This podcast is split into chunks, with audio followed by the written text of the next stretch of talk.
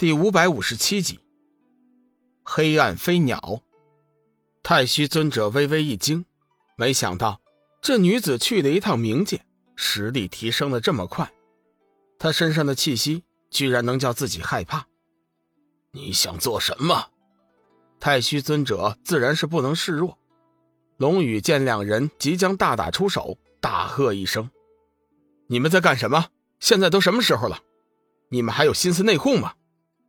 小玉急忙飞身上前，将幽梦拉过去。太虚尊者有些不满：“盟主，这丫头。”龙宇不耐烦的打断道：“行了，都什么时候了？难道你不知道现在是什么情况吗？有时间的话，你还是想想如何应对眼前的局势吧。若不是眼下情况危急，龙宇早就出手对付太虚尊者了。此人阴险卑鄙，留着迟早是祸害。”太虚尊者冷哼一声，随即走开，心道：“修真界的毁灭，管他鸟事要不是仙师有令，他早就回去天涯海阁了，何苦在这里受气？”就在这时候，黑暗骷髅兵已经是越来越多，他们在首领的指挥下排成一队，整齐的方阵，向着龙宇他们冲了过来。虽然大量的攻击不断的落在他们的队伍中，但是他们的阵势丝毫不乱。龙宇微微心惊，他从这一队队整齐的骷髅兵身上感受到了一股只有经历过无数生死搏杀方能练就的肃杀之气。在黑暗骷髅兵强大的压力下，龙宇率领的高手慢慢后退，防御防线已经有些溃败了。而先前突围出去的几队黑暗骷髅兵，已经在数百倍的修真弟子的打击下全部覆灭。但是会盟弟子的损失也是巨大的，死亡的数量是黑暗骷髅兵的三四倍。也亏了龙宇的阵法，若是没有阵法，只会叫会盟弟子各自为战。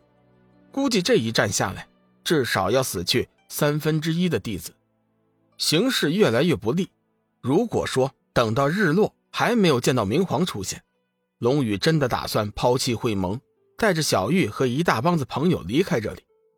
龙宇并不觉得自己的想法邪恶、自私，他原本就是无意扮演这个救世主的角色，该做的他都做了，事情真的到了无法挽救的时刻，他也顾不了那么多了。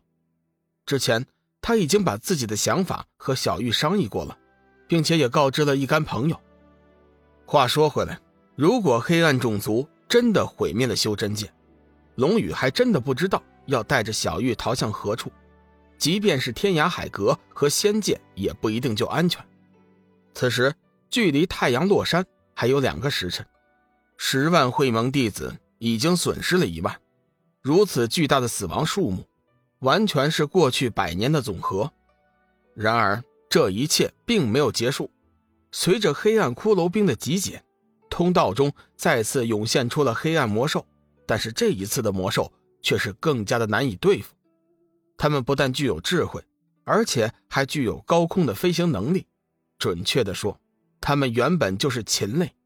这些飞鸟样子完全相同，通体黑色，身子有五尺多长，身上的羽毛犹如铠甲一般。普通的仙剑砍在他们身上，只能是溅出一丝火花，对他们却是没有实质性的伤害。而他们的翅膀轻轻一挥，就能带起一股猛烈的旋风。身子下面的利爪坚硬无比，甚至能够抓断普通的仙剑。凡是他们的爪锋所到之处，就会带起一阵血雨。而且，他们所具有的智慧也是叫人惊讶。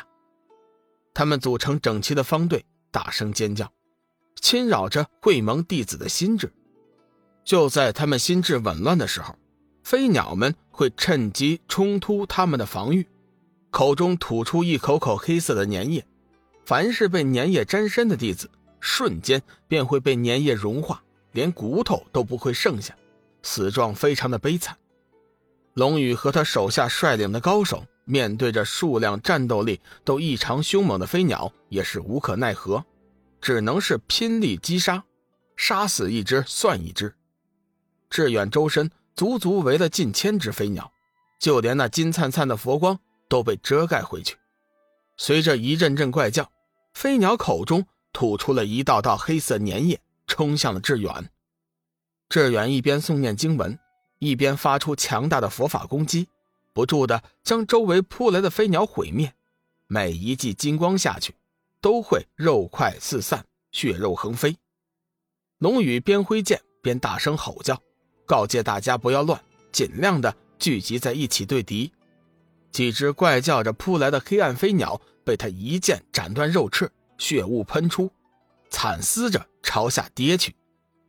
可黑暗飞鸟太多了，源源不断，无数的黑暗飞鸟晃动着肉翅，怪叫着瞬间扑上。一对对尖锐的爪子直朝龙宇的头颅抓去，龙宇干脆祭出两把仙剑，全力击杀，但是总也是杀不完。龙宇和小玉先前原本是在一起的，现在却被黑暗飞鸟给冲散了。他担心小玉的安危，手底下的攻击越发的猛然起来，就连双目都变得赤红一片。该死的垃圾，尝尝我的加强版的天雷符！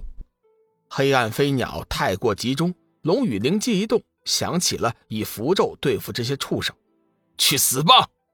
随着一声怒喝，龙宇甩出了几道天雷符，半空中顿时惊起了几道炸雷，数百道水桶粗细的紫色闪电顿时铺天盖地的落了下来，砸到了黑暗飞鸟群中。被雷电碰到的黑暗飞鸟死前连惨叫都来不及发出。